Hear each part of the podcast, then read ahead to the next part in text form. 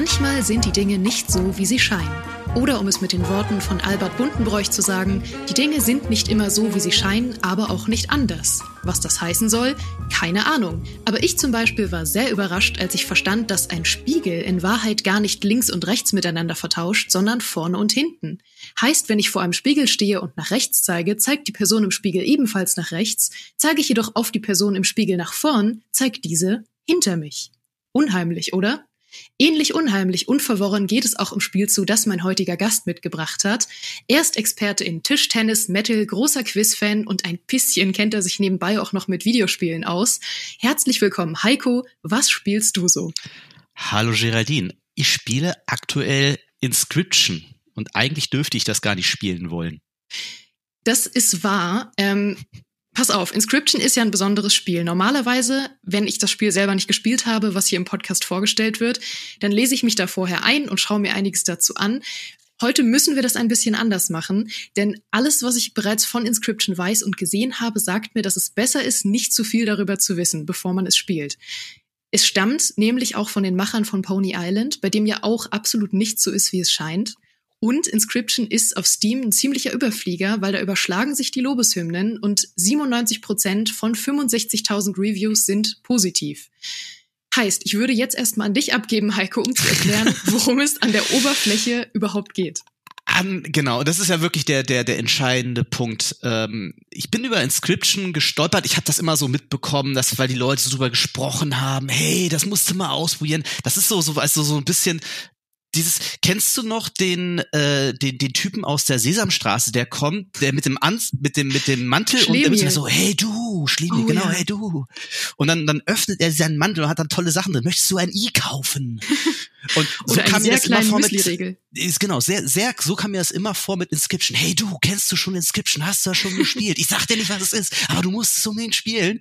Mhm. Und jetzt war das neulich im Sale und dann habe ich mir gedacht, komm, äh, greifst mal zu, hab glaube ich 10 Euro dafür äh, gezahlt.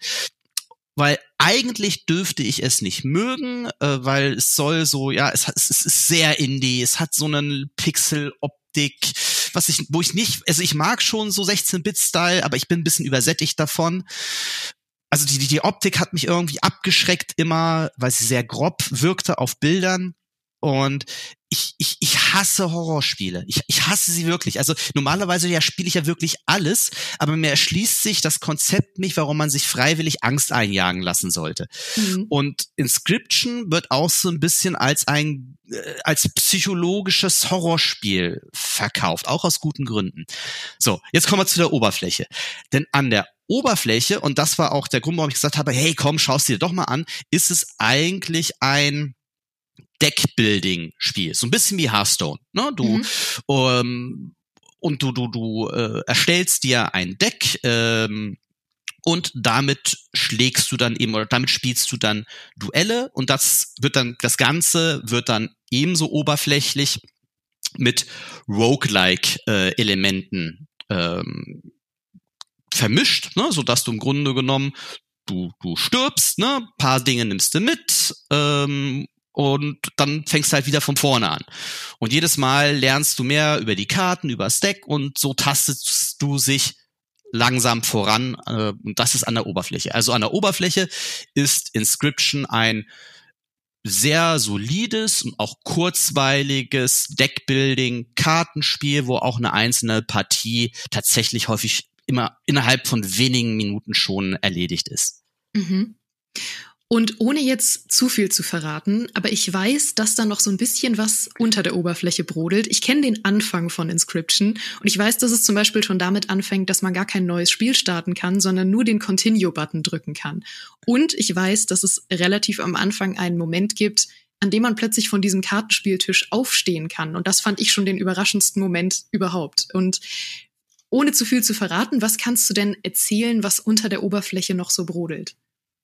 Ja, also, ähm, wie, wie erklärt man das am besten? Also das, was man, denke ich, erzählen kann, ohne großartig zu spoilern, du bekommst relativ schnell mit, dass der Typ, der dir beim Kartenspiel gegenüber sitzt, ziemlich spooky ist und auch komisch und verrückt und dass du offensichtlich sein Gefangener bist. Das Mhm. kriegst du relativ schnell mit.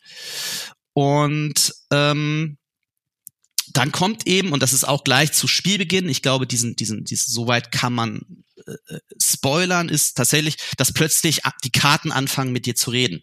Mhm. Und das weißt du am Anfang halt gar nicht. Du denkst am Anfang, hey, Kartenspiel ist am Tisch, alles klar, hier sind die Karten und spiel gegen diesen creepy Dude. Und dann fängt die Karte an mit dir zu reden. Und dann jetzt sagt sie dir, ja, steh doch mal auf. Und dann checkst du auch erst, dass du aufstehen kannst. Und dadurch erschließt sich im Spiel eine weitere Ebene, die dann mit klassischem Rogue äh, Light Card Deckbuilding nicht mehr viel zu tun hat, sondern wo es so ein bisschen in Richtung Escape Room geht. Mhm. Also auch äh, bisschen in Richtung der alten Myst-Spiele, oh. wenn du die noch kennst. Also du bekommst im Spiel über die diversesten, teils auch sehr überraschenden und teilweise auch echt gruseligen Methoden Hinweise. Und über diese Hinweise verstehst du immer besser und auch immer erschreckender, was um dich herum eigentlich alles passiert. Und ähm, du entdeckst ganz viele Geheimnisse, die dann auch immer weiter dein Verständnis für dieses Mysterium ähm, dann einfach verbessern. Und so tastest du dich langsam vor. Und äh, immer mit diesem, okay, wer bin ich eigentlich? Warum bin ich hier? Was, wer ist dieser Typ überhaupt? Warum reden die Karten mit mir? Warum sind diese Extras, die ich habe, so creepy? Ähm, weil zum Beispiel auch die Grundmechanik des Spiels ist, um eine Karte auszuspielen, musst du Blut opfern. Und dafür musst du auch andere Kreaturen, also andere Karten entsprechend opfern. Mhm. Und es gibt halt auch Extras. Es gibt eine, eine, eine Schere, mit der kannst du dann halt die Karte deines Gegners zerschneiden einfach, die dich, die dir nicht passt. Teilweise kannst du Karten opfern, um neue Kreaturen zu züchten. Also das hat da schon diese, diese, es fühlt sich irgendwie alles unheimlich und nicht wirklich gut an, was du da tust. Und dann ist da noch dieser wirklich creepy Typ dir gegenüber, der ja eigentlich nur mit dir spielen möchte. Und ähm, ein einzelner Run, ich denke, das kann man auch sagen, besteht im Grunde genommen, wie auch man, wie man es auch von Slay the Spire kennt. Ja, du hast so eine Art Oberwelt mit unterschiedlichen Points of Interest, wo du dich dann vortastest. Und ähm, dadurch hast du auch immer einen anderen Weg. Das sind dann auch wieder diese Zufallselemente und dann gibt's eben auch Bossgegner, die alle besondere Mechanismen haben, also auch ähnlich wie Slay the Spire. Und so tastest du dich voran und deine Erkenntnisgewinn wird immer größer und dieses, dieses Spiel hat einfach so unfassbar viele What the fuck Momente. Und das liebe ich tatsächlich an diesem Spiel, dass du dass du immer, dass du, dass es von dir Aufmerksamkeit verlangt, dass es dich zum Ausprobieren verleitet, ja, und äh, dass es dir immer wieder etwas Neues vorwirft, wo du sagst, das, das kannst du noch nicht ernst meinen oder äh, das hab, damit habe ich jetzt überhaupt nicht gerechnet oder cool, was ich hier gerade entdeckt habe. Und das eben auf den unterschiedlichsten Ebenen. Denn es sind weitaus mehr Ebenen als nur das Karten mit dir äh, reden, sondern du wirst wirklich dafür belohnt, wenn du in diesem Spiel sehr aufmerksam bist, ohne dass dir das Spiel etwas vorkaut. Mhm. Du hast es ja jetzt schon erwähnt, du als Person, die Horror eigentlich überhaupt nicht leiden kann. Wie empfindest du denn den Horroranteil in diesem Spiel? Ja, äh, also dieses Spiel hat null oder null wäre vielleicht zu viel, äh, zu viel gesagt, aber hat es, es funktioniert nicht über Schock oder über Jump Scares, sondern es mhm. ist eher psychologischer Horror. Es ist eher, also A ist der der, der Grafikstil auch sehr, ja arbeitet mit so Flimmer und und und, und Effekten so ein bisschen wie als würdest du auf so einen alten Fernseher ähm, schauen, ne? also so ein altes, so eine alte VHS-Kassette anschauen. Ne? Das mhm. äh, ist gewöhnungsbedürftig, aber sehr, sehr stimmungsvoll und dadurch stört mir auch, die, stört mich auch die grobe Optik nicht so sehr, weil es gut passt. Und dann ist dieses Spiel dann ja doch, hat es 3D, auch wenn man es am Anfang vielleicht gar nicht so merkt. Und dadurch hat es ganz viele unterschiedliche Ebenen, dass es eben auch optisch sehr stimmungsvoll wirkt. So, ähm, der, der, der Horror oder der Grusel, der da passiert, passiert, ist eigentlich ähm, ja, was, was, was, was ist da? Das ist dieser, dieser subtile Horror. Da ich wenig Horrorfilme schaue, äh, ist es immer schwer zu beschreiben.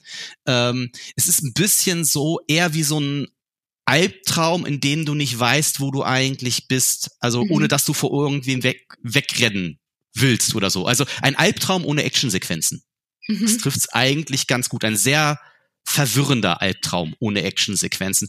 Und das hat mich dann nicht so wirklich gestört tatsächlich, zumal mich auch dies, das eigentlich, die eigentliche Gameplay-Mechanik auch sehr robust ist. Das heißt, ne, also man, man verliert sich dann auch schon so auf seine, in seiner Deckbuilding-Strategie. Und auch das wird natürlich wieder über eine Ebene auch vom Spiel dann auch aufgegriffen.